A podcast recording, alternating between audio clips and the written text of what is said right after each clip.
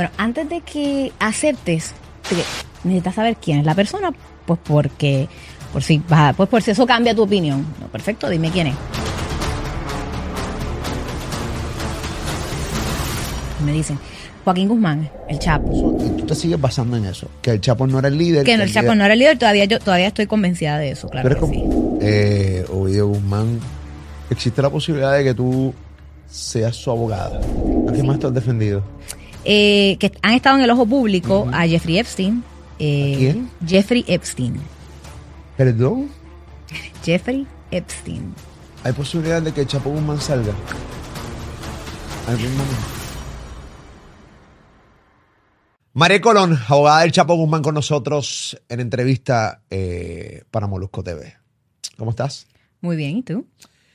Muy bien, gracias por aceptar la invitación. Eh, he tenido la oportunidad de entrevistarte, yo creo que una o dos veces en el programa de Radio Molusco los Reyes de la Punta. Que invito a la gente siempre a eh, estar con nosotros en radio, lunes a viernes, 3 a 7 en Orlando, Kissimmee, en Tampa, a través del Nuevo Nuevo Nuevo Sol, en Puerto Rico a través de la Mega de Puerto Rico y pues, parte del contenido siempre lo subimos acá en Molusco TV, así que gracias por estar con nosotros todo el tiempo. Eh, Colón, eh, siempre hemos hablado del caso de Chapo Guzmán. Además está decir que en estos días pues se arrestó a su hijo y eh, nunca había tenido la oportunidad de tenerte aquí en, en- Claro. en el canal. Son muchas las preguntas. Primero, eres una de las, de, de- de la- de las cosas más increíbles que por lo menos a mí me ha sorprendido es que eres puertorriqueña. Y pues el titular en, en Puerto Rico era eh, abogada licenciada, o sea, abogada puertorriqueña es la que va a defender al Chapo Guzmán. Claro. Yo creo que eso, por lo menos en- localmente hablando, nos llamó bastante la, la atención. La primera pregunta que te tengo es, vamos a saber un poquito más de ti. ¿Quién, quién tú eres? Pues como muy bien dijiste, soy nacida aquí, criada en Puerto Rico. Eh, Carolina, en Carolina fue que, bueno, en Carolina vivía. Somos pueblanos. Eso es así. eso Muy es bien, ¿de qué parte de Carolina? Eh, pues mira, Carolina, la 65, de La infantería, ahí cerquita del Krispy Kreme, Bautista, por esa área, Ah, por ahí. nice, nice, nice. Por esa área, ¿no? no, Yo le conozco Carolina, no sé si tengo otro nombre. Bueno, Carolina no, pero Carolina, qué sé yo, de repente puede ser, en el caso mío yo me crié en Rolling Hills, Ok. eh, frente a los Miltos. este, Pero yo creo que esa área como que no tiene... No tiene identidad. no La tiene 65 entidad. infantería. Sí, ok, chévere, eres de Eh, Carolina. Frente al hospital de área. Ah, bueno, que, ahora es el hospital de la UPR. Exacto, el hospital de la UPR, el Sí, Federico pues sí, Trilla. Esa área por ahí es. Pero es que no tiene exacto, Carolina, No importa, no importa. Exacto. Ahí te criaste por esa área. Por esa área por allí. Muy bien. Muy. Entonces, eh, pero, ¿qué- qué- ¿qué te lleva a ser abogada? Pues mira, yo no siempre quise ser abogada, de hecho. Eh, desde pequeña siempre quise ser cantante, siempre quise ser actriz, siempre me gustaron las cámaras. Pero eh, mi familia, eh, que era bien de, de la educación y eso es lo primero y todo, eh, siempre me dijo, mira, te vamos a, a- a, obviamente ayudar con tu universidad y eso, pero tienes que buscarte una carrera que para ellos, ¿verdad? Era, era una carrera que sí me iba a dejar dinero, que sí iba a ser garantizada, ¿verdad? Una carrera pues más tradicional. Doctora, o sea, se- Más medicina, tradicional, correcto, abogada, contable. Típicos padres. Eh. Hay gente, y los respeto, ¿no? Pero así me los crearon a ellos. En Chapada la Antigua que creen que es una profesión, por ejemplo, tener un microfonito de frente, esa porquería, o sea. no, Claro, claro, no, sí, es verdad, es verdad. Entonces, así eran mis padres. Así que, pues, yo decido irme a hacer mi, mi, mi bachillerato en, en Loyola University en Nueva Orleans con una concentración en el entretenimiento, o sea, business, pero music, music business. Luego de ahí dije, bueno, pues con esto no, no, no voy a vivir, necesito obviamente allá el market es bien competitivo, con un bachillerato no era suficiente, así que decido ir a la escuela de Derecho, dije para hacer ley de entretenimiento. ¿Ok? Ahora, una vez entro a la escuela de Derecho y comienzo a hacer las prácticas legales, porque ahí es donde tú encuentras realmente qué tipo de ley es la que te gusta, encontré que tenía, me encantaba y tenía una pasión eh, con las leyes criminales. ¿Por qué?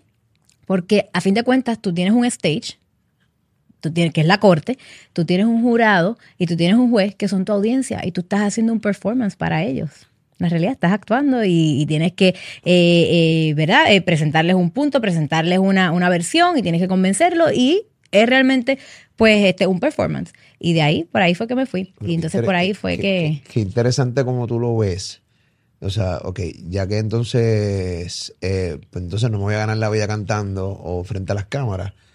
Tú veías entonces un jurado como si fueran las cámaras, como si fuera tu audiencia, literalmente. Entonces, ¡Wow! Así ¿Qué mismo. lo que era? Así mismo fue como yo lo vi. Claro ¿Qué que lo sí. que era? Y, y ¿cómo, ¿cómo te diste cuenta, fuera de que esta era la audiencia, esta eran las cámaras, que realmente te apasionaba eh, ser licenciada o abogada criminalista? Eso es bien complicado. Eso es bien complicado y, y se tiene que estudiar lo mismo. O sea, eh, para ser abogada criminalista se estudia lo mismo, por ejemplo, que ser abogada de, de- de, por ejemplo, de música o de espectáculo. Tú vas a la, a la escuela de Derecho como cualquier otra persona y hay clases que tienes que tomar como cualquier otra persona para poder pasar la rivalidad. Pero de eso hay electivas y en las electivas tú te enfocas en base al tipo de derecho que tú quieres eh, practicar. Si hubiera querido ser abogada de entretenimiento, pues me hubiera enfocado en copyright, propiedad intelectual, etcétera. No, yo me enfoqué en las clases de, de pues, eh, eh, criminales, o sea, en la- las clases de derecho criminal, derecho penal, evidencia, todas esas cosas. Ven acá, eh, la serie How to Get Away with Murder. Ajá.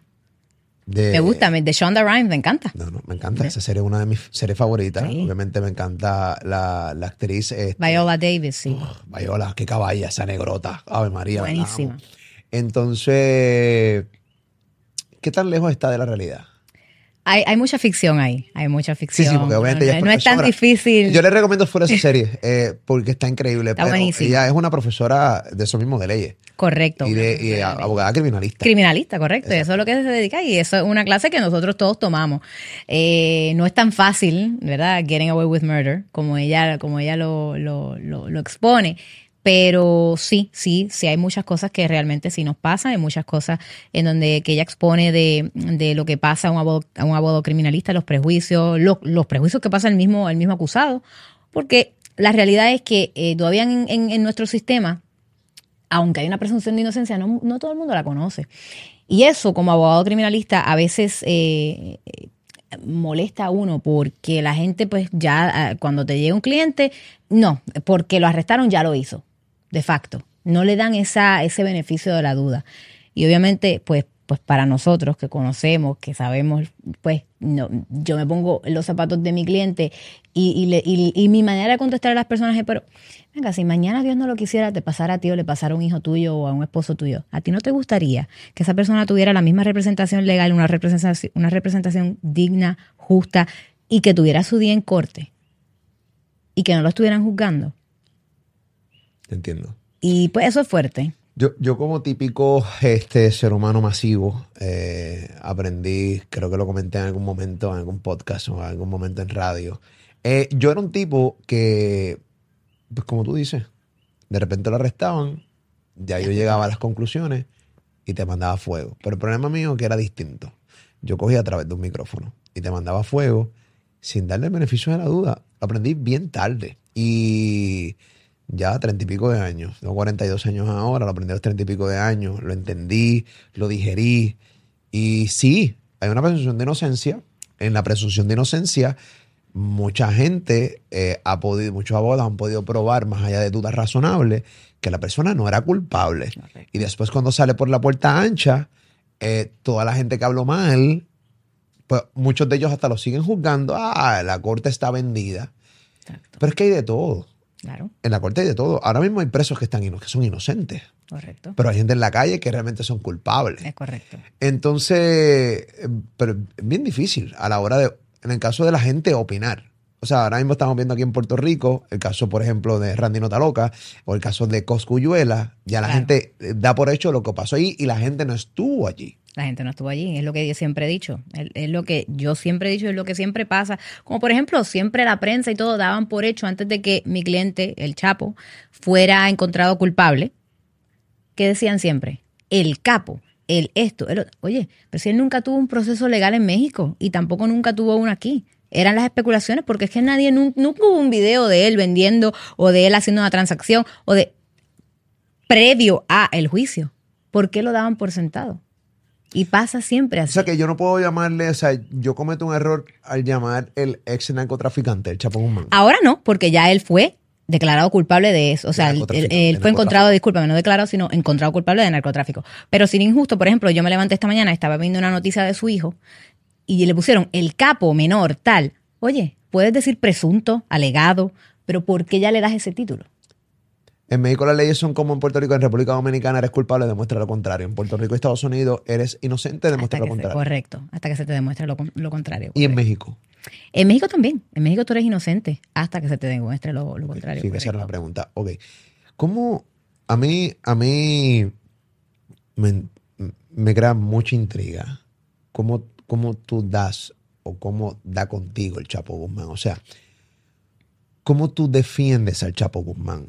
Eh, ¿cómo, ¿Cómo tú logras ser su... o sea, Llegar. ¿Cómo yo logro llegar? ¿Cómo llegas ahí? Ok. O sea, debe ser bien difícil, no debe ser nada fácil representar a, a uno de los narcotraficantes más grandes de la historia de, yo creo, de la humanidad. Sí, no, claro, eh, tienes, tienes obviamente su- su- sus dificultades. ¿Cómo yo llego al caso? Eh, yo me gradué de la Escuela de Derecho en Nueva York el, en diciembre del 2017. Luego de eso, lo que sigue es sentarse para la reválida, igualito que aquí en Puerto Rico. Si tú pasas la reválida, entonces te juramentan y ya eres oficialmente abogada. Yo me tenía que sentar para la reválida en febrero del 2018 y así lo hice. Pero una vez tú coges la reválida, tú no estás eh, admitido hasta que no te den los resultados y, nuevamente, y pues juramente. Así que eso es un periodo como de cuatro a cinco meses. En ese periodo ya no tenía préstamos estudiantiles, ya papá y mamá no me estaban ayudando, así que necesitaba buscarme un trabajo. Que me busco un trabajo de paralegal, eso es lo que comienzo a buscar. Me meto en Indeed, me meto en Craigslist, me meto en ciertas páginas para buscar empleo. Y en Craigslist específicamente había un ad que decía que estaban buscando una paralegal que hablara español para una oficina criminal, o sea, de abogados criminalistas. Yo dije, perfecto, porque eso es lo que yo quiero ser, abogada criminalista. Es un part-time y pues nada, vamos a, vamos a, a- a aplicar. Apliqué al trabajo. Me acuerdo que no me llamaron de, de inmediato, así que yo todos los días, por como por cuatro o cinco días, estuve enviando mi resumen para mantenerlo al, al- al- al principio de la lista, ¿no? Sí, de, de- correcto. claro. Hasta que al fin me contactan y me dicen, ven para tal, para tal día para una entrevista de trabajo. Yo voy. Y la entrevista fue muy bien. Y me dicen, mira, necesitamos una paralegal que vaya tres veces a la semana a ver un cliente de nosotros. Todavía no habían dicho quién. Que está ahora mismo preso en la federal en Nueva York, en MSC. Y estamos preparándonos para ir a un juicio. ¿Ok?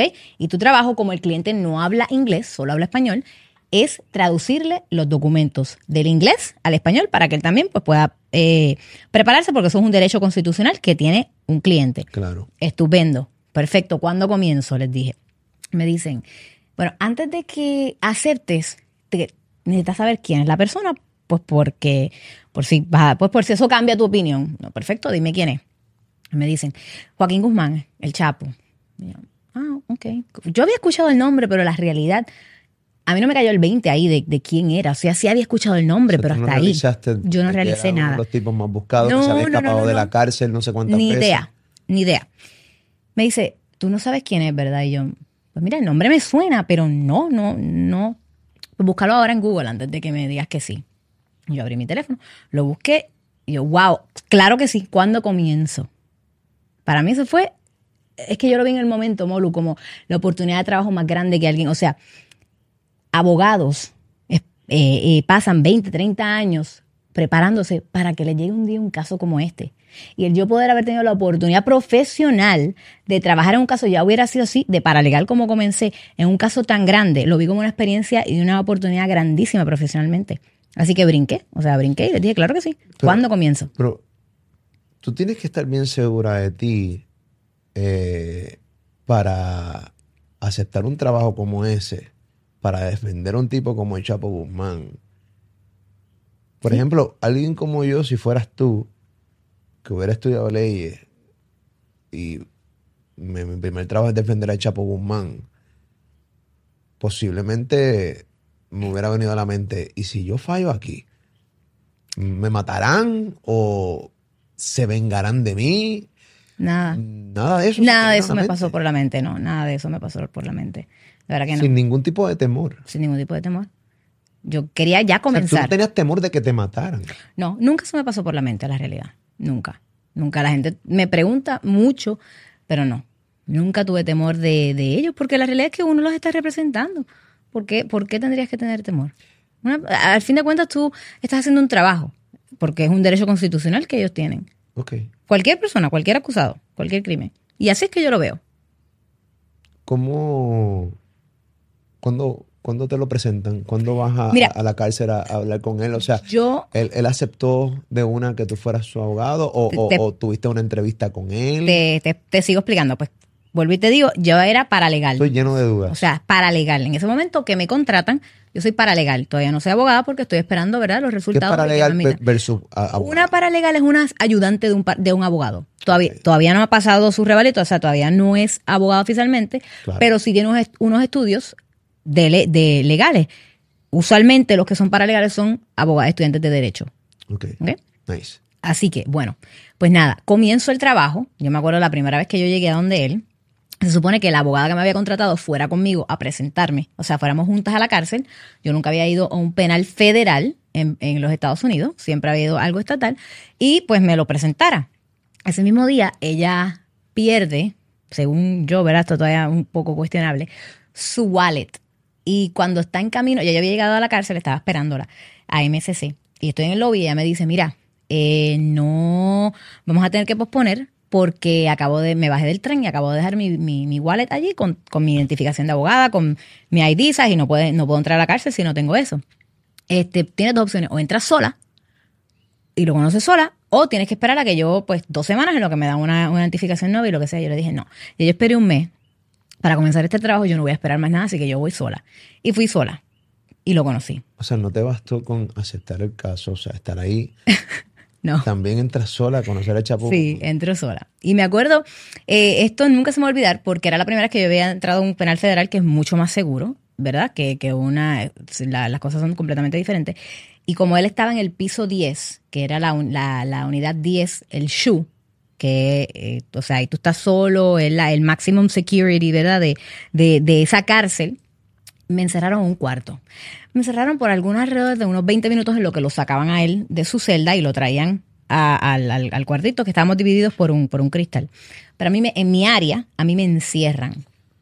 Y para mí eso fue bien estresante, porque de repente por primera vez te das cuenta cómo se siente alguien privado de su libertad. O sea, para mí fueron horas y realmente fueron como 20 minutos y me entró una ansiedad y ¿Qué todo. tan pequeño era? Wow. Eh, como de cuatro pies de ancho por cuatro pies de largo. Uy, Sí, no, no. O sea, un cubículo. Dios mío. Fue, fue bastante fuerte. Pero de repente escucho un... Estamos claros que hay gente que se merece eso. Bueno, no, no vivir así tampoco, perdóname. Ah, ¿tú no crees que una persona Yo no que haya creo que una- asesinado múltiples personas? yo no creo de que- Chapo, estoy hablando de X o Y personas. Una persona que haya matado, qué sé yo, a 500 niños no merece vivir así. Yo no creo que merezca vivir así, ¿no? Porque como quiera. O sea, para, para, para tenerlo así, pues mejor acaba con su vida. Es decir, porque vamos a darle una tortura humana tan grande a una persona. Es decir, Porque es lo que él se buscó. ¿pero se lo buscó o es que tiene eh, un problema? Porque no lo sabemos. Muchas personas matan por diferentes razones. Hay personas que no lo pueden controlar porque, literal, tienen problemas eh, mentales eh, y psicológicos que van mucho más allá de lo que nosotros podamos O sea, entender. que no crees en la pena de muerte. No, yo no creo en la pena de muerte. Yo sí creo en la pena de muerte. Y, y hay mucha gente con la que yo conozco, con la que yo trabajo que, que, que cree en la pena de muerte, pero eso es una decisión y una, una creencia muy personal. Mis valores, y los mis valores que a mí me han enseñado en mi casa, y mis valores y mi temor a Dios, no me permitiría creer en la pena de muerte. Pero cada cual, ¿verdad? Obviamente decide y yo te respeto tu opinión. Es que pienso muchas veces que si de repente una persona va a estar el resto de la cárcel ahí gastándome dinero en una haciendo nada, no va a salir nunca. Entonces, de repente hay gente que sencillamente no perdió el privilegio de vivir. Yo no soy quien para realmente Claro. mandar a quitar la vida, yo no soy Dios. Y yo creo mucho y respeto mucho a la gente que, basado en sus creencias religiosas, digan que no. Claro. Pero hay gente que pierde ese privilegio de vivir. ¿Sabes lo que pasa, Molu? Es que hemos olvidado la realidad de lo que es una cárcel. Y una cárcel, una prisión, disculpa, no una cárcel, porque una cárcel es, un- es preventiva. O sea, discúlpame, es, es momentánea en lo que terminas, ¿verdad? Tu, tu, tu juicio y luego te sentencian. Pero una prisión eh, se supone que sea para rehabilitar a la persona. Pero tú y yo sabemos que eso no es cierto. De Claro, manera. claro, claro. hay gente Pero, que sí se ha rehabilitado. Yo he tenido historias aquí en esta silla de personas que se rehabilitaron. claro, pero, eh, eh, pero eso es lo que voy. Entonces, por eso es que yo no creo en la pena de muerte. Y por eso es que tampoco creo en las, las cadenas perpetuas. O sea, que tú piensas que una persona que haya de repente asesinado personas tiene derecho nuevamente a estar en la libre comunidad. Eventualmente, claro que sí, entiendo Sí. que sí, sí, luego, luego se arrepiente. Ahora, si hay una persona que es incapaz, que no puede porque tiene un problema psicológico, vuelvo y te digo, por ejemplo, un violador. vamos a poner, un violador. Yo no creo que un violador viole porque quiera.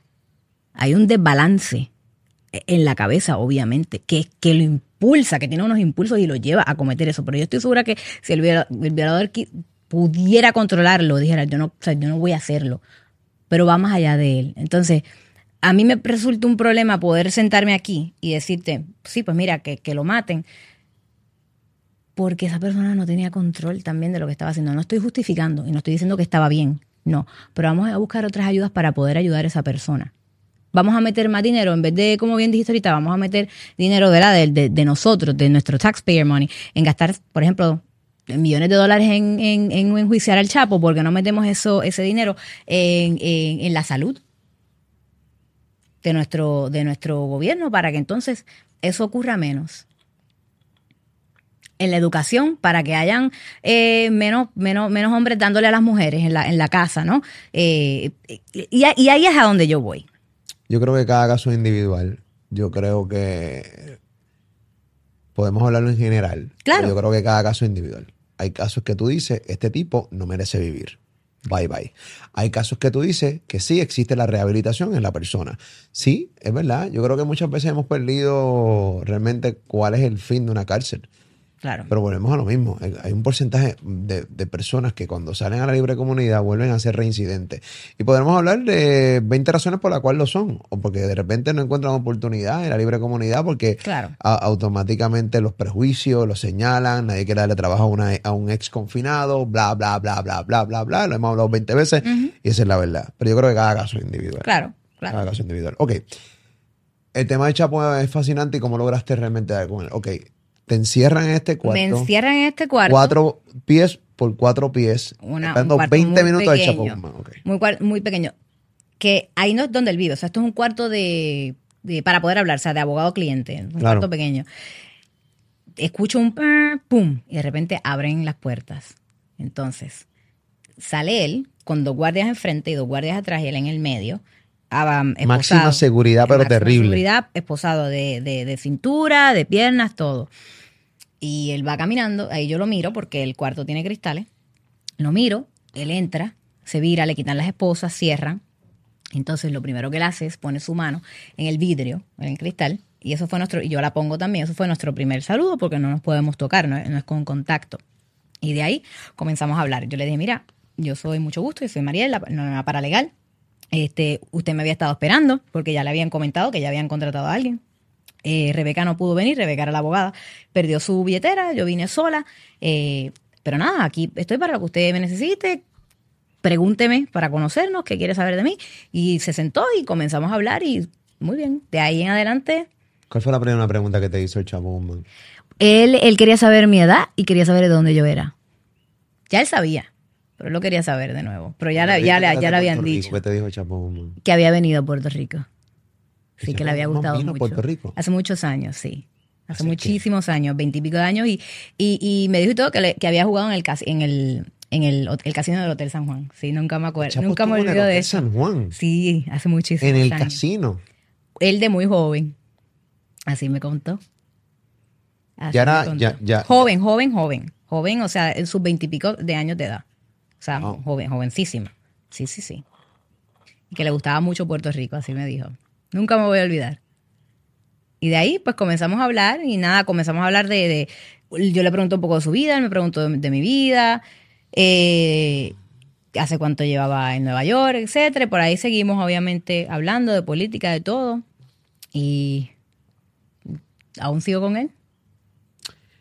Eh, vamos a profundizar un poquito más sobre el caso de él. Hay muchas cosas, tengo muchas lagunas que no me acuerdo para que me pongas al día. Obviamente todo el mundo sabe que eh, en estos días arrestaron a su hijo eh, en, México. las imágenes son terribles. Obviamente estamos viendo algunas en pantalla de cómo lamentablemente se ha formado una guerra entre la policía de México y, el, el, cartel, ¿no? lamentablemente tirándose horrible. En el 2019 todo el mundo sabe que ya habían capturado a Ovidio Guzmán, hijo del Chapo, eh, y que el presidente en aquel momento decidió dejarlo eh, soltarlo porque ya se estaban afectando a los civiles. O sea, ya había una guerra literalmente en la calle, tipo como lo que tú puedes ver imágenes en Ucrania contra Rusia. Sí, sí. Eh, eh, es devastador. Ok, en esta ocasión Ovidio Guzmán es arrestado. ya su papá, el Chapo Guzmán, sabe que a su hijo lo arrestaron.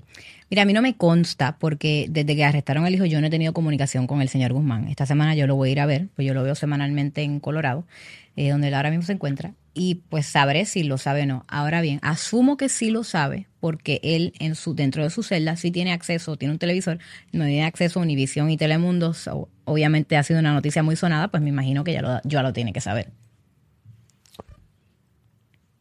¿Para qué lo vas a ir a ver? Porque ahora mismo nosotros estamos con un proceso, aunque su, proceso legal criminal acabó, yo todavía sigo encargada de, su, de sus procesos legales civiles para mejorar sus condiciones de confinamiento. Porque él vive en una celda, se la pasa ahí todo el tiempo, él no sale a, ver la luz del sol, él come ahí, se baña ahí, hace todo ahí. Él no puede salir, no tiene derecho a, ejercicio. ¿Celda de qué tamaño? Una celda diría yo que como de, de, de seis pies de ancho por ocho pies de largo.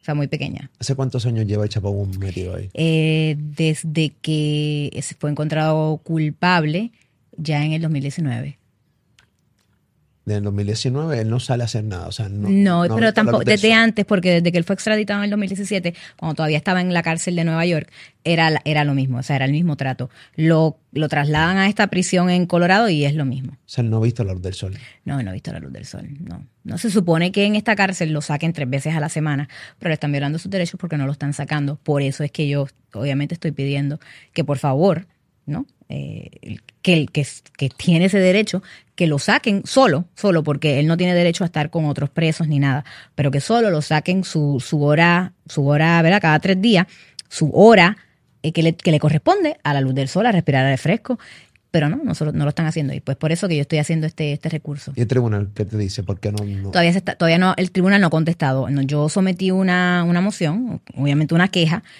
Fiscalía tiene que contestar y luego de que Fiscalía conteste, entonces ahí va a haber una audiencia en persona, porque esto es un caso civil, y luego entonces la Corte determina qué de todas las cosas que yo pedí para mejorar sus condiciones de confinamiento, cuáles me van a dar, si es que alguna, cuáles no.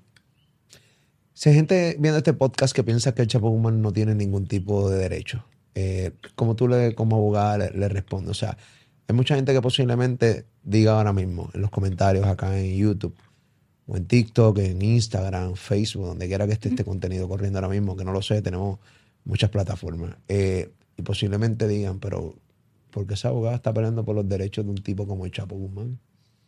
Porque es un derecho constitucional que él tiene y es algo que yo creo fielmente. Mira, todo el mundo, no, no todos pudieran ser, incluyendo abogados, no todos pudieran ser abogados criminalistas, porque no todos ven eh, ¿verdad? la constitución ni la entienden de la manera en que yo la veo o la respetan de la manera en que yo la veo. Yo estoy brindando un servicio, creo que una persona tiene derechos constitucionales, sí. Si fue culpable, que pague, que pase su vida, lo que tiene que pasar ahí. Pero de ahí a que, a que te torturen emocional y psicológicamente, no, yo no creo en eso. Y por eso es parte de mi trabajo y por eso me he, dado, me he tomado la tarea de ser abogada criminalista y de pelear por los derechos de una persona en esa situación. No todo el mundo va a entender lo que yo hago, vuelvo y te digo, por eso no todos somos criminalistas, algunos somos fiscales, otros son abogados de familia, etcétera. Cada cual con lo que sabe. Eso Es, lo que yo creo, o sea, son, es lo que yo creo, por eso es que lo hago. Empezaste como paralegal con, con, con, el Correcto. ¿En qué momento te conviertes en la abogada oficial del Chapo Guzmán? Habiendo trabajado ya como paralegal y revisando los documentos, traduciéndolos con él, yo, me, yo lo iba a ver todos los días, entre 6 a 7 horas diarias, incluyendo sábado y domingo. Eh, cuando me dan los resultados de la revalida, que, los que la paso, Ahí entonces yo doy mi carta de renuncia, o sea, voy a dar mi carta de renuncia, se la doy a Rebeca, que era la abogada, eh, y también voy personalmente a donde el, donde el, donde el señor y le digo, mira, voy a dar mis, dos cartas, mis dos semanas, de, mi notice de dos semanas. Eh, me acuerdo que el día que me admitieron fui y todo y le llevé mi certificado ya como abogada. Y le dije, ya, porque pues no me puedo quedar aquí de paralegal, tengo que buscarme un trabajo de, pues ya como abogada. Y él mismo fue el que me dijo, me ofreció un trabajo, se me dijo, quédate, quiero que seas también mi abogada. Y pues ahí me contrata. ¿Y la abogada se molestó? ¿La otra? No, la abogada ya no quiso seguir en el caso. Ah, corazón, ahorita dijiste lo del wallet. Tenía miedo. Yo creo que ella estaba buscando a alguien que la reemplazara a la realidad, sí. Sí, ella era la única otra para ella era la, discúlpame, ella era la única otra abogada que hablaba español. Pero una expresión que voy a decir. No es cagante. O sea, no, no, no. ¿Cómo? Ok. Mira cómo yo lo veo y explícame cómo es. Tú eres la abogada del Chapo Guzmán. Si yo fuera abogado y yo simplemente pensaría en esto, en las repercusiones. Ahorita te lo, te lo que te lo comenté ahorita, en las repercusiones. Si no lo hago bien, si mi performance no es el correcto, si de repente había una ventana real para que el Chapo Guzmán pudiera estar libre y yo realmente no ejecuté de la mejor manera, mi performance fue devastador.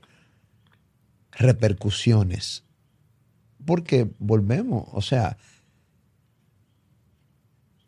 puede ocurrir que no luzcas bien y más siendo tu primer cliente, no tenías experiencia. Claro. O sea, que te quiten la vida porque no luciste bien, no suena loco.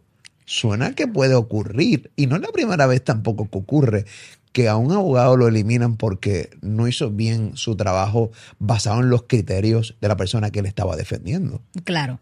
Ha pasado. Te voy a explicar por qué yo no creo que fue para mí, eh, sí, obviamente uno considera, wow, es intimidante por el sentido de que era mi primer caso, ¿verdad? Y, un caso con, vaya, vaya debut, o sea, un, caso con bomba y platillo en donde las cámaras estaban todo, todo el tiempo enfrente de uno y eso obviamente resulta pues intimidante y una presión de más, porque si la cagas en un caso cualquiera donde nadie, no hay presión mediática, pues, pues ya. Habiendo dicho eso, el señor Guzmán, y hablo por este caso en específico, no quiero hablar en general, siempre estuvo bien presente y bien activo en su defensa. Así que era como imposible escondérsele cosas porque él estuvo tan involucrado y nosotros fuimos tan abiertos con su evidencia. O sea, él estuvo involucrado desde el día uno. Entonces yo creo que sí, eso pasa a veces cuando se le oculta información a los clientes y ha pasado de abogados que, lo han hecho. Pero en el caso de él, como él estuvo tan activo y tan involucrado en, la revisión de su evidencia, en la preparación completa de un juicio, porque él iba a ir a juicio, eh, no había esa preocupación porque él sabía todo lo que estábamos haciendo. Ok. ¿Hay posibilidad de que Chapo Guzmán salga? ¿Algún momento? No, no creo, no creo, porque nosotros estamos peleando su extradición, nosotros en nuestro momento en el apelativo y luego en el, Supremo intentamos este eh, exponer argumentos de que su extradición no fue válida, aún todavía lo, lo creemos, pero ahora mismo como está la ley. ¿Por qué su extradición no fue válida? Porque cuando por ejemplo, ahora mismo hay una petición de extradición para Ovidio, para que sea extraditado, ¿verdad? Al distrito, al distrito, al distrito de, Washington DC. No es a todos los Estados Unidos, sino al distrito. ¿verdad? Eso, va, eso varía por distrito. Cuando en el momento del señor Guzmán pide, los Estados Unidos pide su extradición, solamente la pide el distrito oeste de Texas y el distrito sur de California. Nunca la pidió el distrito este de Nueva York. Ahí es donde lo llevan.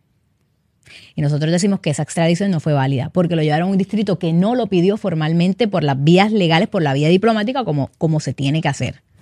El problema es que aquí en los Estados Unidos, una vez la persona llegue, aún, aún, aún sea que llegue extraditada erróneamente, ilegalmente, en el caso de nosotros, o secuestrado, ¿verdad? Porque no llegó al distrito correcto, la persona no tiene el derecho a pelear. Quien puede pelear esa extradición es México. En México es quien tiene que decir no, no, no, no, yo lo extradité, sí, yo te di permiso para que te lo llevaras, pero solamente para este distrito o este distrito, tú me lo llevaste a este distrito, ese no fue el acuerdo. Pero nosotros no tenemos ese poder de hacerlo, es México. Ok. Así que sí, si los abogados de él en México logran convencer a las cortes mexicanas a que reabran ese caso, pues sí, él tuvieron una posibilidad de salir. Pero nosotros acá no. Su hijo lo restan, eh, Ovidio Guzmán, sabemos entonces ya que el Chapo sabe, aunque no lo ha hablado, pero si tiene un televisor, de seguro ya sabe que su hijo está arrestado. Eh, no me cabe la menor duda de que van a tratar de extraditarlo en cualquier momento a alguno de los distritos en los Estados Unidos, como tú acabas de comentar. ¿Existe la posibilidad de que tú eh, seas su abogada? Sí, obviamente siempre eh, uno, yo lo pienso, ¿verdad? Porque pues he sido abogada de otros miembros de la familia, de sus papás, de su, de, de, la, de la esposa de su papá Y así que imagino yo, y me gustaría, claro que sí, eh, poderlo representar. Pero a, fin de cuentas, y últimamente eso es eh, la decisión de él, una vez él llega a, los Estados Unidos, él decide, ¿verdad?, a quién, a quién contratar. Por el momento yo no puedo porque yo no tengo jurisdicción en México, yo no soy abogada en México para poder representarlo allá. Pero si él llegara acá y yo recibo esa llamada, pues claro que sí. ¿Cómo es el proceso de extradición para una persona que está, por ejemplo, en México? Pues mira, eh, esos son tratados, tratados de extradición entre países. Estados Unidos hizo una petición en el 2019 para, para que se extraditara, para que fuera extraditado para acá, pero eso no comienza realmente formalmente hasta que México agarra a la persona y ya lo tiene en custodia. Cuando ahora agarran a Ovidio, que lo, pusieron en custodia, el juez, un juez mexicano le dio a, a Estados Unidos 60 días para finalizar y hacer formal los papeles de la extradición. Estados Unidos ahora mismo me imagino que está trabajando en eso y que le va a tener ya en algún momento, o sea, recopilar toda la evidencia para presentar formalmente esa petición, que es a través de la embajada, a través de la vía diplomática, tiene que tener una firma de un juez magistrado, o sea, un proceso, ¿verdad?, de papeleo. Pero, a su vez, el muchacho, es decir, Ovidio, puede pelear internamente en procesos internos legales su extradición, puede tratar de pararla. Casi nunca pasa, pero él tiene su derecho de hacerlo. Entonces, todos estos, todos estos trámites tardan meses en el mejor de los casos que se vea más rápido, unos seis meses, pero puede tomar hasta un año antes de que lo extraditen. El Chapón más se había escapado varias veces de cárceles en México. Dos veces. Dos veces. Eh, de las maneras más tipo película, serie de Netflix. O sea, túneles, una película. para la fuga de Joaquín Guzmán lo era. ¿Y cómo la perfeccionaron? Lo que a mí me admira es cómo llegaron. Como están construidas las cárceles donde él está ahora mismo, eso es imposible que ocurra ahí. Mira, yo nunca diría imposible. Por ejemplo, ahora mismo el muchacho fue a la misma cárcel donde el, el, señor Guzmán pues, se escapó, el altiplano. De ahí fue que, hicieron el túnel de esa misma cárcel, eh, que es supuestamente la cárcel más segura de, de México, una cárcel federal en México, la más segura. Eh, no diría yo que es imposible. Lo que pasa es que, eh, bueno, en México es más fácil, obviamente, poderse escapar, porque eh, es más fácil, pues, sobornar, comprar, ¿verdad? A un guardia. No estoy diciendo que esa fue la manera en que el, señor Guzmán, Lo hizo. Sabemos todos que es un, es un túnel. No tenemos, no nos consta porque nadie se encontró culpable de haber sido sobornado ni nada. pero es más fácil. Si, si, ¿será? Si, si, se quisiera hacer, yo creo que es mucho más fácil. Pero solo no lo hizo. no, no, no, solo no. Solo no, solo no, pero nunca se encontró a eh, nadie. Tierra solo. No, no, no, nunca, nunca. Pero tampoco, tampoco consta que haya sido uno de los guardias quien, quien hizo el túnel, ¿sabes? O sea, yo no puedo decirte aquí, no me puedo sentar aquí a decirte de que, de que pienso que se pudo haber sobornado a alguien para que se hicieran de la vista larga cuando se escuchaba, ver si es que se escuchaba, ¿verdad? Debajo, que estuvieran construyendo, sí. Pero pienso que, que no fueron los guardias que lo construyeron, ¿verdad? No, no, bueno, claro. Pero en el caso de Chapo Guzmán, no tiene posibilidad de escaparse dentro de la cárcel que está en Estados Unidos. Mm, yo no lo creo. Es una cárcel, eh, vuelvo y te digo, yo no conozco los in and outs, ¿verdad? Ni, ni, la, ni, la, ni la estructura del lugar, pero me parece muy, muy imposible y vuelvo y te digo, acá es mucho más difícil. Eh, pues por eso el tema del soborno, poder sobornar a un guardia acá. Eh, porque también obviamente las, las repercusiones son mucho más grandes y, y las consecuencias son mucho más grandes. Así que yo no, no, lo dudo, lo dudo muchísimo. ¿Por qué arrestan al hijo del Chapo Guzmán? Porque acá tenía una, una orden de extradición y un indictment, es decir, una acusación formal, por conspiración de narcotráfico. Esa es, por eso es que, por lo que lo agarran, y él también tenía ya en México sus procesos también legales. O sea, lo agarran, lo agarra México, ¿verdad? Eh, número uno, por la orden de extradición que Estados Unidos tenía. Y número dos, porque él también tiene allá sus procesos en donde, donde los tiene pendientes de, narcotráfico. Por eso es que lo agarran. Ok. O sea que hay una posibilidad grande que lo extraditen y lo procesen en los Estados Unidos. Correcto, correcto. Sí, eh, México usualmente extradita a las personas eh, cuando pues ya eh, se les sale de las manos la, la, la, pues, la, la, situación y pues entonces prefieren extraditar a la persona y que entonces que, que el otro país entonces arregle. Emma Coronel también la representaste, que es la esposa de Chapo. Correcto. ¿De cuál fue el caso de ella? El caso de ella también fue de, la misma conspiración. O sea, todos son la misma conspiración eh, por narcotráfico también, porque ella eh, se le acusaba de que ayudó a su esposo a escapar del túnel, o sea, ya sea haciendo lo que fuera o dando, o dando pagos o lo que fuera, lo que fuera, pero que al ella haber ayudado a su esposo a escapar, como él continuó eh, ¿verdad? importando drogas a los Estados Unidos, pues que ella fue parte de esa conspiración también. ¿Y cuántos años le dieron? A ella le dieron, bueno, ella tenía, eh, estamos enfrentando siete a nueve años. Últimamente, como ella decidió declararse culpable y admitir su responsabilidad, eh, le aplicaron una serie pues de, de, de, de, leyes que como la válvula de escape, etcétera, y terminó haciendo 36 meses, pero de esos 36 meses hay unos descuentos por el tiempo que ella había pasado de ella presa, por los seis meses de halfway house, porque solamente se cumple un 85% de la condena. Así que va a salir ahora en verano de este año. ¿Cuánto cumplió? Eh, bueno, ya la, la metieron el, en diciembre 13 del 2021 y va a salir ahora, en, en verano. ¡Wow! Dos años nada más. Cumplió. Dos años. Un poco menos de dos años. ¿Te gusta esto? Sí, claro. Me gusta mucho lo que hago. Obviamente, cada vez que nosotros vemos a un abogado criminalista defender un posible asesino, eh, uno como que de cierta manera, y te lo digo porque uno posiblemente también siente este tipo de, de sentimientos, eh, como que, wow, ¿cómo puede haber un ser humano que defienda eh, a, a, esta persona que hizo X o Y cosas? Eh, y claro, vamos a hablar de la constitución, vamos a hablar de que todo el mundo tiene sus derechos, pero de la parte humana. Porque hay muchas veces que el abogado sabe claro. que su cliente es culpable. Claro, uno siempre lo sabe.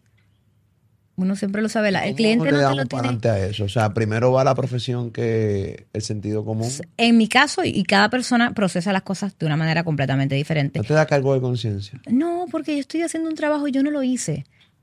Mira, y muchas veces, Molu, eh, no es Pero una muchas película. Veces defiendes la que para que la persona quede libre. A, esa, a eso era lo que iba. Y defender a una persona y, y, y hacerle cosas, defenderlo para que quede libre a sabiendas de que es culpable, obviamente utilizando las estrategias que, que tienes, porque esto es una habilidad. Tú puedes estudiar todo lo que tú quieras, pero Claro. ser abogado y litigar, ahí está realmente el Claro. talento que tú puedas tener para defender a un cliente. Entonces, de repente, ¿cómo tú te sentirías un día que estás defendiendo a alguien que tú sabes muy bien que es culpable y lo logras sacar? Bien, porque hice mi trabajo bien. ¡Wow! ¡Wow! Pero, pero por dentro sabes que es culpable. Sí, ¿Cómo, ¿Cómo bregas con eso? O sea, pero te entiendo, no, espérate, te entiendo. Es que es tu profesión. Claro. te, te logro entender. Pero, ¡wow! Y es que no lo proceso de la manera en que tú, tú no, yo no lo, lo no me agarro así de, de, de, de la manera en que tú lo ves. No porque tú eres la licenciada. Claro, entonces pues no, no. Yo, yo lo veo del punto de vista, ok, chévere, yo tengo un micrófono enfrente, yo soy comunicador, eh, o locutor, como lo que me quieran llamar, pendejo, lo que quiera, la gente me, como me quiera catalogar, pero yo también soy un ser humano, yo también como que muchas veces estoy de la parte de- de- del público, Claro. ¿entiendes? Yo estoy detrás de, sentado en mi casa viendo este contenido, viendo otros contenidos, Claro. y wow, que es, es bien difícil de gerir lo que acabamos, este, este pedacito, yo creo que vale todo el podcast, o sea, yo soy licenciada, yo sé, yo, defen- yo sé muchas veces que mi cliente es culpable y lo voy a defender para que quede libre. Y si queda libre, no me da un cargo de conciencia. A mí me dio un frío en el pecho cuando tú me lo dijiste. Pero. Yo no soy abogado y estoy bien lejos de serlo. Claro. Pero te logro entender que es tu profesión, pero es, que es increíble. Y no muchos lo entienden. Yo creo que solamente quienes practican mi, mi profesión y practican específicamente el derecho criminal pudiera, pueden entender. Eh, pero ahora te digo yo a ti, y volvemos a lo mismo, si tú o algún televidente tuyo ahora mismo estuviera pasando, estuviera siendo acusado de un crimen o su familiar o quien sea, quisiera una abogada que pensara así. Porque no importa, a fin de cuentas, si lo hiciste o no, tú quieres la mejor representación para esa persona. Y ese es nuestro trabajo. Qué difícil. Va a haber gente que va a morir y nunca va a entender un abogado criminalista. No, claro que no. Y sé que va a haber mucha gente que hoy, eh, cuando pongas este podcast, me van a criticar porque no lo van a entender y está bien. Está bien porque mi trabajo no es caerle bien a la gente. Está bien. ¿Se gana mucho dinero siendo abogado criminalista? Se puede ganar mucho dinero, claro que sí. Claro que sí, pero para eso estudiamos mucho y para eso tenemos muchos préstamos estudiantiles también. Lo sé, eso es cierto. Qué bueno que lo digas y que lo notes. eh, que la gente lo pueda notar. Se hacen muchos abogados, muchos, muchos, a menos que específicamente las personas que no vienen de padres que tengan dinero y que puedan obviamente pues, auspiciarte, por llamarlo de alguna manera, eh, pues la carrera. Sí, Correcto. Mucho dinero. ¿Cuánto puede costar? Ok, en el caso de Chapo Guzmán, yo no me acuerdo muy bien del caso. Tú lo conoces. Qué bueno que tengo retentiva. Desde que rebajé, tengo mejor retentiva.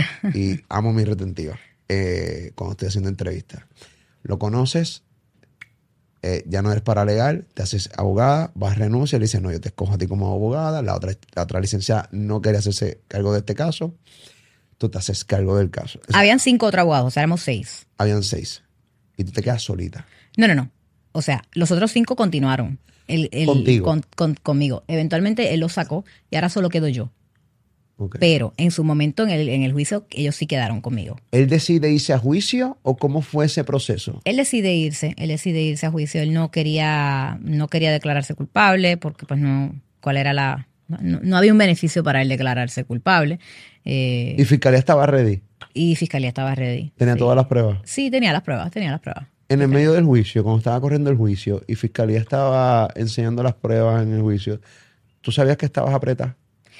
Claro, claro, muchas veces sí, lo subimos, pero mira, hay veces, uno se decidirá a, a juicio como, como, como, ¿verdad? como demandado o como, como persona acusada de cometer un crimen cuando no te queda otra opción. ¿Cuál era la otra opción? Si él se declaraba culpable y le hubieran dado una reducción, ¿verdad? Por haberse declarado culpable, ¿iban a hacer qué? Una reducción desde, como quiera, iba a tener que ser 25 o 30 años. Un hombre de 64 años, 30 años, como quieres vida en la cárcel. O sea, como quieres vida. Bueno, pues si yo soy él, creo que hubiera hecho lo mismo. Pues mira, mejor me voy a juicio, veo a ver si alguien del jurado me cree. Me- ¿Verdad? Tengo por lo menos un 50-50 chance de que igual y salga caminando de aquí. Si no, pues nada, no pasa nada porque como quiera voy a pasar todos estos años en la cárcel. Y pues así fue que fue en el caso de él, independientemente de la cantidad de evidencia que había, ¿verdad?, en contra de él, que no era evidencia, necesariamente toda era evidencia directa, porque mucho fue testimonio de otras personas, ¿verdad?, que vinieron a testificar en su contra, en donde a ellos, por testificar, eso es un beneficio, o sea, le dan una carta 5K1 y casi todos ya están libres, by the way. Es decir, metiste a uno preso para sacar como a 16. Es una lógica que yo tampoco veo. O sea, todas las personas que testificaron en contra de Chapo Guzmán trabajaron en algún momento con él y lo chotearon. Sí, correcto. Eso, eso fue mucha de la, de la evidencia, que tampoco nos consta porque no estuvimos ahí. Estas personas tienen, Y ellos viven para contarlo. tienen, bueno, claro, esta- fueron al juicio, claro que vivieron para contarlo. Pero siguen en la cárcel. No, porque al darte una carta 5K1 por cooperar, eso te da una reducción de sentencia grandísima. Pero cuando sales, estás, estás te quedas aquí en los Estados Unidos para que sepas, o sea, que ellos están en- entre nosotros en Estados Unidos porque ya no pueden volver a México. Sí, pero la gente de Chapo debe estar en todos lados, ¿o no? Sí, pero ellos los protegen. O sea, el gobierno, gobierno. el gobierno los protege, correcto. Hay que tener muchos cojones para tú pararte frente a un estrado. Y o mira, haber trabajado con el Chapo Guzmán y chotearlo. Hay que tener cojones. Porque la gente dice, ah, un choto, un puerco. Ok, chévere, podemos estar de acuerdo con ese término. Ya. Mira, yo, yo estoy esta entrevista, mira, yo te voy a decir esta entrevista eh, la estoy haciendo trinco. Yo soy un tipo, sí, como la gente percibe es la realidad del caso, pero wow. Ya. Sí, ¿no? Y fue mucho, o sea, fueron, fueron como 14, 15 testigos, 16. Fue, fueron muchísimos, muchísimos los que se sentaron ahí enfrente de él a, a testificar en su contra. ¿Y, y cómo, cómo tú creaste la defensa para defender al Chapo Guzmán? O sea, ¿en qué tú te basabas? O sea, fue el equipo completo, porque no fui yo solamente. Pues, ¿En qué se basaba en el equipo completo? Eh, nosotros, nuestra defensa era, la realidad, tumbar el cargo más grande, porque era el cargo que le daba vida. Los otros cargos eran años, eh, 20, whatever, 15, pero el cargo más grande, que era el de que él había sido el líder ¿verdad? De, esta empresa, de esta empresa criminal, el Kingpin, ese era el cargo que nosotros ¿verdad? No, nos preocupaba más y era lo que queríamos tumbar. Así que la defensa era que él, que sí, él pudo haber hecho, ¿verdad? Este, lo, lo que se dice, pero que él no era el líder del cártel de Sinaloa, que el verdadero líder del cártel de Sinaloa era otro que eh, nosotros decíamos era el Mayo Zambada, quien aún sigue todavía libre y nunca ha sido arrestado y su hijo y su hermano fueron a testificar en contra del Chapo a este juicio. Su hijo, Su hijo, el hijo del Mayo, Vicente Zambada, y el hermano de Vicente Zambada, Rey Zambada, fueron los dos a testificar en contra del Chapo. que es el, el líder. No, el líder es el Mayo Zambada. El hijo del Mayo, Ajá. el hijo y el hermano del Mayo, Claro. que, que nosotros decimos Fue- fue, fue el verdadero. a señalar al líder. Chapo, o sea, fue Fueron contra- los dos ellos a señalar al Chapo, sí. Obviamente para descartar al papá. Bueno, no, ambos dijeron mi hermano y mi papá junto con el Chapo fueron los líderes. Ok. Sí. O O sea, le echaron tierra a su hermano y a su papá también, claro. Wow. Sí. Pero eso, y tú te sigues basando en eso, que el Chapo no era el líder. Que el el Chapo líder- no era el líder, todavía yo todavía estoy convencida de eso, claro eres que como- sí. ¿Quién es? Que el verdadero, realmente el verdadero líder era el Mayo Zambada, del cártel. El Mayo. Zambada. Claro, porque mira, ¿Quién es el Mayo Zambada? el, el- Tiene un nombre terrible, o sea, por tiene eso, por eso, cagante. exactamente por eso es el líder, porque se ha encargado de, Son de- de, de- series de Netflix que tú dices, Dios mío, el Mayo Zambada. Me, me quedé- ¿En qué capítulo te, te quedaste? Me quedé en el capítulo que tacho, encontraron al Mayo Zambada. Uy, qué nervios. Mira, el, el Mayo Zambada es una persona que ha, ha- ha logrado, tiene como 72 años, 73 años, eh, mucho más mayor que nuestro cliente, y ha logrado realmente mantenerse tras bastidores, nunca ha sido arrestado, nunca nada. Es muy, muy difícil para mí creer que, como persona racional, olvídate de ser abogada, que el Chapo po- haya podido ser el líder del cártel de Sinaloa desde el 1989 hasta el 2014, como dice el gobierno, porque de esos años él se pasó casi 12 años preso. ¿Cómo tú puedes realmente correr un cártel desde dentro de la cárcel? Bueno, en el caso de México, me imagino que es un poco más fácil que dentro de Estados Unidos. Pero no, pero no está, no está generando. ¿Entiendes? Entonces, por eso es que esa era nosotros. Realmente el que, el que todos esos años, porque la conspiración era de ellos dos, el que realmente estuvo fuera todo ese tiempo, que sigue fuera, es el Mayo. Es por eso nosotros decíamos, sí, no dudamos que él pudo haber sido un lugarteniente o algo, pero no el líder. Porque es que lógicamente no, no tiene sentido. no tiene sentido. Y de hecho, su- el mismo hijo del Mayo, Vicente, dijo, cuando eh, el señor Guzmán salió de, de- creo que fue en el 2003-2004, no tenía dinero y mi papá lo tuvo que ayudar. Entonces, como si tú no tienes dinero, ¿cómo tú eres el líder? Háblame de esto. Ok, chévere. Eh, tú sabes que uno ve muchas series de Netflix. Claro. Y de Hulu, Amazon Prime, HBO Max, de narcos. Claro. A la gente ama esto. Sí, una narcocultura que la gente La narcocultura la gente la ama. Incluso estos podcasts, yo entrevisto sicarios, yo entrevisto personas que estuvieron no sé cuántos años en la cárcel, gente que ha matado, los pongo aquí y la gente ama ese tipo de entrevistas. Les encanta, les es interesante. Y a mí me es fascinante eh, porque realmente, mano, o sea, esta vida es terrible y, y las cosas que pasan aquí, o sea, tú dices, wow. Pero las cosas que se ven, por ejemplo, en las series, donde, por ejemplo, fiscalía le meten presión porque el gobierno necesita atrapar a alguien. Eso, eso pasa así en la vida real, por ejemplo.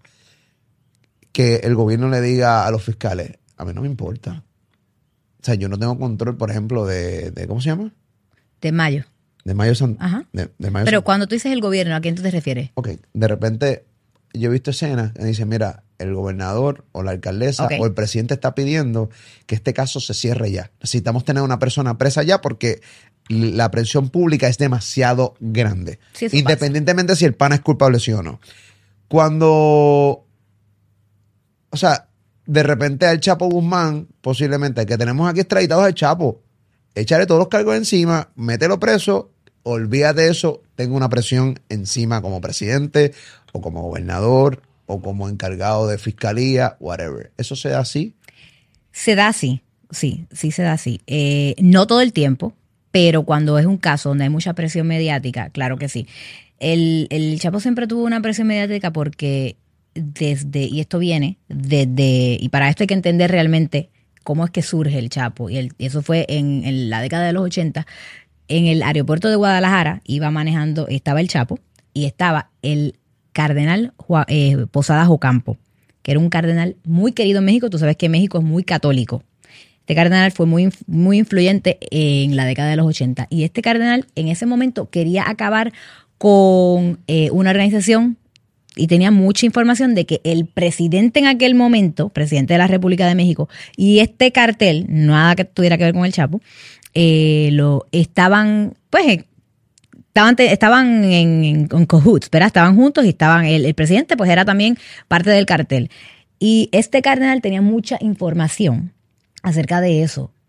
Y el día de, el día que matan a este cardenal, él estaba en el aeropuerto de Guadalajara. El Chapo con, de verdad, de casualidad, estaba en el aeropuerto de, de Guadalajara, se iba, iba a ir a tomar un vuelo.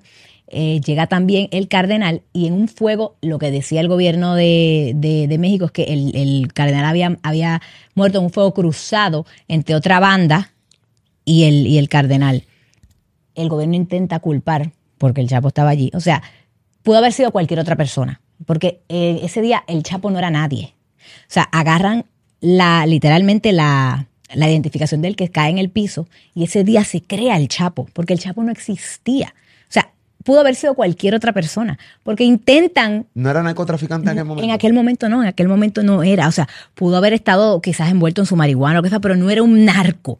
¿Sí me entiende? Él tenía apenas 22, 23 años. Y por ese caso se convirtió. Y por ese caso, y si, si te pones a buscar la realidad de, lo, de quienes se, lo, convir- o sea, lo, lo convirtieron en el Chapo Guzmán. Y de ahí es que él comienza, o sea, él, él se va, o sea, lo, lo culpan de, haberlo, eh, de haber matado al, al- al cardenal. Eventualmente el mismo gobierno tuvo que decir, mira, no, él no fue. Él no fue el que, el que mató, fueron los, esta otra banda, los de Amado Carrillo, los de nada, los, los, los, Arellano, ni los Arellano Félix, fueron, Chapo no tuvo nada que ver, pero ya le habían hecho el nombre. O sea, ya le habían dado, o sea, ya, porque fue tanta la presión que él salió huyendo a Guatemala. Él salió huyendo, en Guatemala lo agarran, lo traen para acá. Eventualmente el gobierno dice, nosotros cometimos un error, él no fue, pero ya su imagen estaba dañada. Y desde ese momento fue que el mito del Chapo realmente creció, aún cuando se le encontró que él no tuvo nada que ver. Pudo haber sido cualquier otra persona, pero le tocó a él. Y desde ese día él se convirtió en una persona muy mediática, demasiado muy mediática. Lo que, lo que a lo mejor pues el Mayo no tuvo ese problema y, quizás otros líderes que no estuvieron tan expuestos por situaciones similares, no tuvieron problemas como ese. Pero esa es la realidad de, de- de cómo se forma el mito del Chapo Guzmán. Eh, eh, ¿tú, conociste, tú no estabas envuelta en esto cuando lo de Sean Penn, ¿no? No, todavía no. Todavía no. Eso lo, lo jodió. Lo de Kate del Castillo, todo, todo este momento de que incluso lo, lo asociaban a él con, con, con Kate del O sea- Castillo y toda la vuelta, de que tuvieron un romance. Y no sé si realmente es un chisme de estos de Televisa. No, eso, eso no ocurrió y de hecho ella misma también, en, creo que en, entrevistas y hasta en su documental que hizo en Netflix lo dice, Correcto. eh, que no, eso nunca pasó. Tampoco mi cliente nunca me ha dicho eso, no tampoco tengo razón para, para, para pensar eso, eh, ni para creer eso. Eh, pero él sí tenía un deseo de que se hiciera, de que se contara la verdad de quién era él, la verdad de cómo fue que surgió él, parte de lo que te estoy contando. Mucha gente no lo sabe. No. Bueno, Exacto. seguramente hay mucha gente en los comentarios poniendo, ¿cómo tú no sabemos quién es Mayo Zambada? Bueno, no, porque yo tengo muchas cosas que hacer, mucho más de que esté pendiente de quiénes son los narcotraficantes de, de- de- de todas partes del mundo. Claro. Sí, eh, he dicho públicamente que estos temas sí me interesan, pero no, no los conozco, pero para nada. Eh, Claro. eh, Pues tú estabas como yo. Yo no sabía quién era. ¿Te acuerdas? Cuando comencé el caso. ¿Tú quieres seguir defendiendo a narcos? Yo voy a seguir defendiendo a quien me contrate para, para defender. ¿Pero tienen que ser casos grandes o no importa? No, no, no. Yo tengo muchos casos. Muchos casos que no, obviamente, no llegan a la luz pública. Porque es que el 90% de mis casos no llegan a la luz pública. Obviamente tú solamente me ves en los casos mediáticos. Claro. Pero no, yo tengo mi práctica legal donde yo sigo haciendo casos que no, ni el caso, no tienen nada que ver con la, con, no tienen nada que ver, los medios no están interesados en esos casos. ¿A quién más te has defendido? Eh, que han estado en el ojo público a Jeffrey Epstein. eh, ¿A quién? Jeffrey Epstein. ¿Perdón? Jeffrey Epstein. Él se le acusó de, de, de, de- Sí, sé quién de- es. de tráfico, Tiene un bueno, tiene varios documentales, pero tiene uno en Netflix sumamente Sí, famoso. Correcto. El tipo de loco, o sea, el, el- el que, que- El que tiene una isla, sí. sí, sí. y que iban políticos, Correcto. Y, un montón de nombres y el príncipe de Inglaterra, así. que iban para allá y habían chamaquitas allí. Bueno, eso es lo que se le acusa. N- Nunca tuvo su día en corte porque murió. Murió dentro de la cárcel. Pero tú lo conociste. Claro, yo lo representé por un mes antes de que muriera. O sea, él, él cae preso, a las dos semanas yo lo, yo comencé en el caso, pero él muere muy pronto. O sea, Sí, él muere dentro de la cárcel. Las pruebas de este caso en su contra eran, son- están ahí. ¿O no? Vuelvo y te digo, En el caso de él, no nos dieron las pruebas completas porque él murió. Al, al él morir, Se se cierra el caso. Así que nosotros nunca vimos realmente la, la, la evidencia tan grande que ellos decían que tenían, aparte de las mujeres que han salido y han hablado. Pero para nosotros, un abogado, yo no le estoy diciendo que ellas estaban mintiendo. Pero esta isla era, Pero un abogado. esta, esta isla era real. La, la isla real, pero es que él era millonario, él tenía manera de. O sea, eh, no es un delito tener una isla. Lo que no sabemos es si es cierto o no lo- los delitos que se dice que se cometieron en- dentro de esa isla. Bichuela, para la gente que no sabe de este caso, que, que no sabe de este caso, no sé, no vive en el planeta Tierra, pero eh, repite, ¿de qué se le acusaba a, Él se le acusaba de sex trafficking, de tráfico ¿verdad? Eh, sexual de, de menores, eh, niñas entre 15, 16, 17 años. el presidente, gente bien importante, él la Correcto. llevaba allí de invitados para tener relaciones sexuales. Alegadamente, estas- claro. ap- Aparente y alegadamente con estas jóvenes. Correcto. Pero ese suicidio, correcto. Bueno, los reportes dicen que sí. Eh, yo no estoy tan segura de que, de, de- de- yo personalmente no creo esa, esa versión, pero tampoco tengo manera de, de probar que no. O sea, tú piensas que a Jeffrey Epstein lo mataron en vez de suicidarse. Yo, yo tengo mis dudas de que si se suicidó o no. Sí, yo tengo, yo tengo mis dudas. Pero vuelvo, tampoco me consta. Y tengo mis dudas porque recuerda, yo era una persona que lo iba a ver todos los días también. Él, él lo ve, yo lo veía hasta 12 horas al día.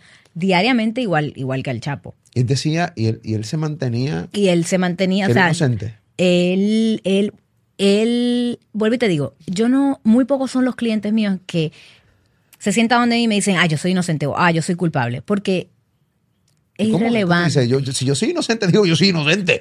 Sácame de aquí que soy inocente, toma. O sea, Es ¿cómo que que tú no dices que eres inocente? no, hay son muy pocos los que, los que, los Pero es que. que si soy inocente, te voy a decir que soy inocente. Y mira, y he tenido muchos, y he tenido otros que me han dicho que son inocentes y no lo son. Cierto, pero, pero, pero, Pero- si yo lo soy, yo te lo voy a decir. A lo mejor tú, a lo mejor tú, pero no todos, no todos son así. ¿Y qué te dijo? Ok, ya, Dios mío, ¿qué es esto? ¿Cómo tú eras la...? Y eras tú sola. En, no, haremos tres abogados, yo y dos abogados. Toma. Jeffrey Epstein. Epstein, sí. Cuando la primera vez que tú lo ves, él ya está en la cárcel. Primera vez que yo lo veo, él está en la cara. Él me manda a buscar a mí porque él veía, él estaba en la celda justo del lado del Chapo, justo de al lado. Lo, también lo tenían aislado. ¿What? Sí. Entonces él veía que yo entraba y salía y él veía y ya él tenía uno de los abogados que estaba representando al Chapo, ya era abogado de él. Entonces él le dice, ¿quién es esa, esa muchacha que, sabe, que está revisando la evidencia con, o sea, que lo que está todo el tiempo saliendo y entrando y entonces él le dice, este, es, es, pues la abogada de, de una de las abogadas del, del equipo y pues está ayudándolo a prepararse para, para, para la evidencia. Entonces él dice, "Ve, yo quiero yo quiero una persona así que, que, que me saque, que me, que me enseñe mi evidencia, que nos preparemos. Y, mi colega le dice, bueno, es que la única loca que yo creo que es capaz de hacer eso es ella. Entonces él dijo, pues tráemela. Y al otro día yo fui y me contrató. Y te entrevistó, obviamente. Claro, y, me, y ahí mismo me ¿Qué contrató. preguntas te hizo Jeffrey Epstein? Eh, ¿Qué si yo iba a poder hacer? Que, que si yo iba- Preguntas del trabajo, la realidad, si yo iba a poder aguantar estar tantas horas. Ya él lo sabía si me veía. Pero claro, él se quiere, él quiere cerciorarse. Si yo estaba preparada para poder hacer esto, que esto era lo que, que esto era lo que él quería que yo hiciera, tal, tal, tal, ¿verdad? Referente a todo al, al- al caso. Que si yo no tenía inconveniente, claro que sí, que si yo podía trabajar de, hora, de tal hora a tal hora. Y, y nada. Y, y obviamente me preguntó un poco de mi vida, yo le pregunté un poco de la de él, porque siempre, siempre para, para poder este, establecer, y eso es con cualquier relación, hasta de amistades, uno, uno se quiere conocer, ¿no? Porque tú no vas a ir sentándote ahí frío a hablar de algo sin, sin, sin sentirte cómodo con la persona. Así que eso siempre, obviamente, este, pasa. Y duramos unas, no sé, unas cuatro o cinco horas hablando y después me contrató. ¿Y se negocia los honorarios? Eh, no siempre, pero sí, muchas veces se negocia con la misma persona eh, una vez estás en la cárcel, sí. Es una clava para él. Obviamente un tipo millonario. Pero me imagino que él sabe que se le da un montón de dinero en su defensa. Eh, ninguna buena defensa es gratis. Y más una defensa como esa. Hay que leer. Ya. Y eso se paga. Sí, eso son muchas horas de trabajo. mucho. Son muchas, muchísimas horas de trabajo y especialmente si es un volumen muy grande de evidencia. Vuelvo y te digo, en el caso de él, no nos la llegaron a dar casi porque pues él fallece dos meses después. O sea, estábamos comenzando, estábamos crudos, no había mucho. ¿Por qué tú entiendes que a él lo suicidaron en vez de que se suicidó? Obviamente, somos grandes ya. Los nombres que sonaban dentro de la gente que iba a esta isla ah, con estas menores eran nombres grandes. Porque yo entiendo que él se suicidó. obviamente Ah, perdón, hay- había mucha gente involucrada dentro Claro. de este caso. O sea, se estaba ensuciando mucha gente. Claro. Y a mí no me importa un carajo que se ensucien. Si tú hiciste esta barbaridad, ensúciate, que, que el mundo sepa lo puerco que eres. Claro. Yo lo único por la razón, la razón por la cual yo entiendo que él no necesariamente se suicidó es porque, recuérdate, yo pasaba con él horas diarias. Cuando una persona va a, a- suicidarse o está en depresión, o ya tú vas sabiendo por, por conductas, por cosas que te pregunta, cómo actúa la persona. Esta persona era una persona que todos los días se levantaba, vamos a hablar del caso, vamos a, o sea, era una persona que realmente quería pelear su caso. Entonces, ¿por qué tú te vas a matar en medio de que, que vamos tan bien en el caso? Eso a mí nunca me cuadró. Y la investigación está cerrada. La investigación está cerrada. Sí, sí, porque inmediatamente cuando él pues se suicida, ¿verdad? Eh, Sí, pero la investigación, la- hablando de la investigación de si se suicidó o lo mataron. También sí se, sí, se cerró porque eso lo agarró el, el- el abogado de su estate, en este caso, el, su hermano, porque él le dejó casi todos sus bienes a su hermano. Y su hermano pues llegó a, ya llegaría a un acuerdo. Yo realmente ahí no, no conozco muy bien cómo fue que se terminó el desenlace de eso, pero yo sí sé que eh, hubo dos, dos, dos policías, los que alegadamente se quedaron dormidos mientras él se suicidó. Mm, Eh, sí, eh, y ese día las cámaras no estaban funcionando, tampoco. Eh, pero esos dos policías, pues, los encontraron culpables, ¿sabes? están sirviendo su tiempo y, y creo que ya uno salió y todo, así que.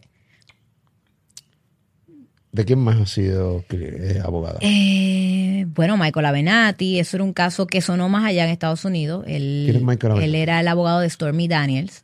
Stormy Daniels era una mujer que supuestamente se había acostado con Trump y habían llegado a, uno, a unos acuerdos de, de NDAs de que no- ella no iba a poder hablar acerca de eso, pero luego ella saca un libro y vi- violando esos, esos acuerdos. Y entonces Michael, Michael Avenatti era un abogado. era un abogado y la, y la comienza a representar. Pero entre ellos ocurren ¿verdad? Ciertas, ciertas discrepancias de dinero y ella entonces lo lleva a la Corte Federal eh, acusándolo de, de extorsión. Y entonces a él yo lo, lo- lo representé también. Un abogado eh, chanchullero. Eso es de lo que se le, de lo que se le acusaba, correcto. ¿Pero salió bien o...? En el caso, bueno, él tenía tres casos abiertos, porque también se le acusaba de, de tratar de extorsionar a Nike, la marca de las tenis, eh, porque él representaba Un partidito. a, sí, él representaba a diferentes este, eh, coaches y cosas así de, de, de- de college, eh, de baloncesto de college y tal, y entonces pues también en ese caso sí, a él lo encontraron culpable. Wow. La realidad es que debe ser realmente. La adrenalina debe correr bien fuerte cuando Sí. estás en un caso eh, como este y más si es público. Incluso eh, estás bajo el escrutinio constantemente de la gente. Yo estuve viendo recientemente que ah, en el mes de diciembre te fuiste viral porque así. tuve en stories eh, en tus redes sociales que me la pueden poner en pantalla por- para que la gente siga a, la, la famosa abogada de Chapo, pero no, ella es abogada, punto. Este, Correcto. exacto. Maribel Colón, este, Mariel Colón, Mariel, perdón. Mariel. Este, que la pongan ahí. Y te fuiste en estos días, muchas veces tú, tú eres bastante viva en tus redes sociales y te pusiste como que tú cantas. Ahorita hablaste Bueno, de que La cantas. realidad es que desde que me hice la bariátrica, como tú, pues claro, eh, me, me he sentido más en confianza conmigo misma de ser más activa en las redes sociales. ¿Cuánto has bajado ya con la bariátrica? Eh, Setenta y pico de libras. sí, sí. sí. Pongamos una foto de antes y después, por favor, que eso siempre ayuda para uno mantener la sí. Gracias. Ahí, seguir ahí, muy bien. Sí, el cambio, el cambio es Sí, el cambio ves es... increíble. Gracias. Pues nada, me puse a... Yo, como te digo, soy cantante, ¿verdad? Frustrada, ¿no? Ese fue siempre mi sueño frustrado. Y entonces un día estaba yo en la casa de mi primo y él me dice, mira, ¿por qué no haces unos videos? Pre- Pregunta a la gente que quiere y, y canta. Y entonces, pues yo, ¿qué quieren que cante? Y comencé a, a contestar los requests de, de segunditos de, de canciones. Y me levantó el otro día y estaba en Despertar América, la abogada del Chapo canta. Y yo, pues espérate, ¿cómo fue? Y me fui viral. ahí a ver cómo canta de videitos de por favor. A ver. el cora. A veces quiero llamarlo. Si supiera que estoy sola. No funcionan los consejos. Nada hay en este vacío. Y aquello no me atrevo. Tú le tienes que decir que todavía no lo olvido. Toda la noche lo lloro, que no sé cómo estar sola y me cuesta ser feliz. Dile que está la puerta abierta por si vuelve a donde mí. Dile que era mi todo y que sigue siendo así. Díselo.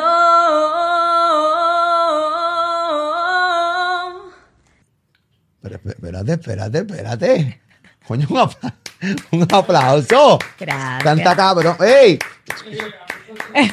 No, no, ¿qué pasó, papá? ¿Qué pasó? No, no, Michi. Oh, no, eh, canta, Gracias, canta bien, en serio, cantas cabrón. Gracias, gracias. Y, y, pero ¿y ¿qué vas a hacer con esto? Con, Ay, pues mira, luego de que, de que eso pasó, la gente empezó a, a pedirme canciones originales mías, que cuando voy a sacar mi canción original. eh, así que pues puede ser que haya una sorpresita por ahí, que venga, venga pronto. Con, o sea, con- tú como casi no tienes un trabajo complicado, que ser licenciado y defender a tipos a tipos como, Sí, dame- no. tengo el nombre aquí, espérate que se me olvidó, como Jeffrey Einstein, este, de repente, eh, también ahora, de repente puedes sacar un, Sí, puede ser que Ah, saque pero- por ahí. Estoy haciendo algo con Elliot, el mago de Oz. Así que por ahí es lo único que te puedo decir por el momento. Por ahí una Esto, es en serio. Sí, estoy en serio, estoy en serio. Ah, Elliot, Darle al Ana. público, sí, mira, darle al público lo que, a fin de cuentas, a mí me gusta o no, y es algo que yo tuve que aceptar más adelante. Eh, Soy una figura pública de cierta manera y tengo mis propios followers y pues si ellos quieren algún tipo de contenido yo se los voy a dar. Eh, Mi, mi, mi goal, mi meta es, sí, yo soy abogada y lo que yo hago es muy serio. Son temas muy, es muy serio lo que yo hago, lo- en lo que yo trabajo. Pero no por eso, eso no es lo único que me define a mí. Eh, entonces, eh, si hay otra cosa, otra pasión, la que yo tengo, yo puedo ser buena en ambas cosas. Y eso es lo que yo quiero hacer con, con, con esto y este proyecto que voy a, a sacar ahora. No significa que ahora Mariel va a dejar de ser abogada por ser cantante, ni viceversa. Pero las dos, las dos pasiones mías pueden coexistir. Y es lo que yo quiero, lo que yo quiero llevarle al público. Mucho éxito entonces. Muchísimas gracias. Bien interesante este podcast. Aunque te estuvo en radio, eh, por lo regular hacer una entrevista doble eh, se me es muchas veces difícil. Eh, y tengo que serte honesto, me encantó. Obviamente hablamos y prof- profundizamos un poquito Claro. más. Porque en radio solamente pudimos estar 20 minutos. Aquí llevamos una, una hora 10, una hora 15 hablando y profundizando eh, brutalmente. Eh, es intrigante todo, ¿no? Eh, y esa es la línea por la que me voy a ir en este 2023 aquí en, en Molusco TV. Así que gracias por estar con nosotros. Gracias a ustedes Mucho por la invitación. Boricua. Vete pa'l carajo. Puerto Rico está metido en todos lados. ya atrás. sí, brutalmente. Un aplauso. Gracias por estar con nosotros. Gracias. Gracias. Wow, las redes sociales de ella están en, en, en pantalla para que la puedan seguir. Este, realmente ahí están los comentarios. Comparte este contenido, déjate sentir. Gracias por estar con nosotros todo el tiempo eh, acá en, en Molusco, en Molusco TV. Mariel Colón, ella es abogada licenciada y sí, es la abogada del Chapo Guzmán. Eh, así se dio a conocer. Y de Dee Nelson con los Stress Notes. Ah, también eres la, abogada. Soy la abogada de los Stress Notes. Saluda a Nelson, Stress Not, esa es la que hay, la bestia. Ah, María, esto. Tú sabes que en estas entrevistas así como bien tensas, yo por lo regular siempre tengo un Stress Not. Sí. Y le doy vuelta como es cuando tú me contaste, mira, que si esto y lo otro, que si soy, que si la abogada del Chapo. Bueno, tú, tú, tú, tú también me tenías dándole vuelta de vez en cuando. Sí, sí, que una, una- como un estrés bien bravo. Gracias por estar con nosotros. No, gracias Feliz año por 2023. invitarme. Igualmente. A ustedes gracias por estar con nosotros todo el tiempo. Esto es Molusco TV. Comparte este contenido. Gracias por estar ahí. Vamos rumbo a los 2 millones de suscriptores. Suscríbete a este canal desde Puerto Rico para el mundo. Check.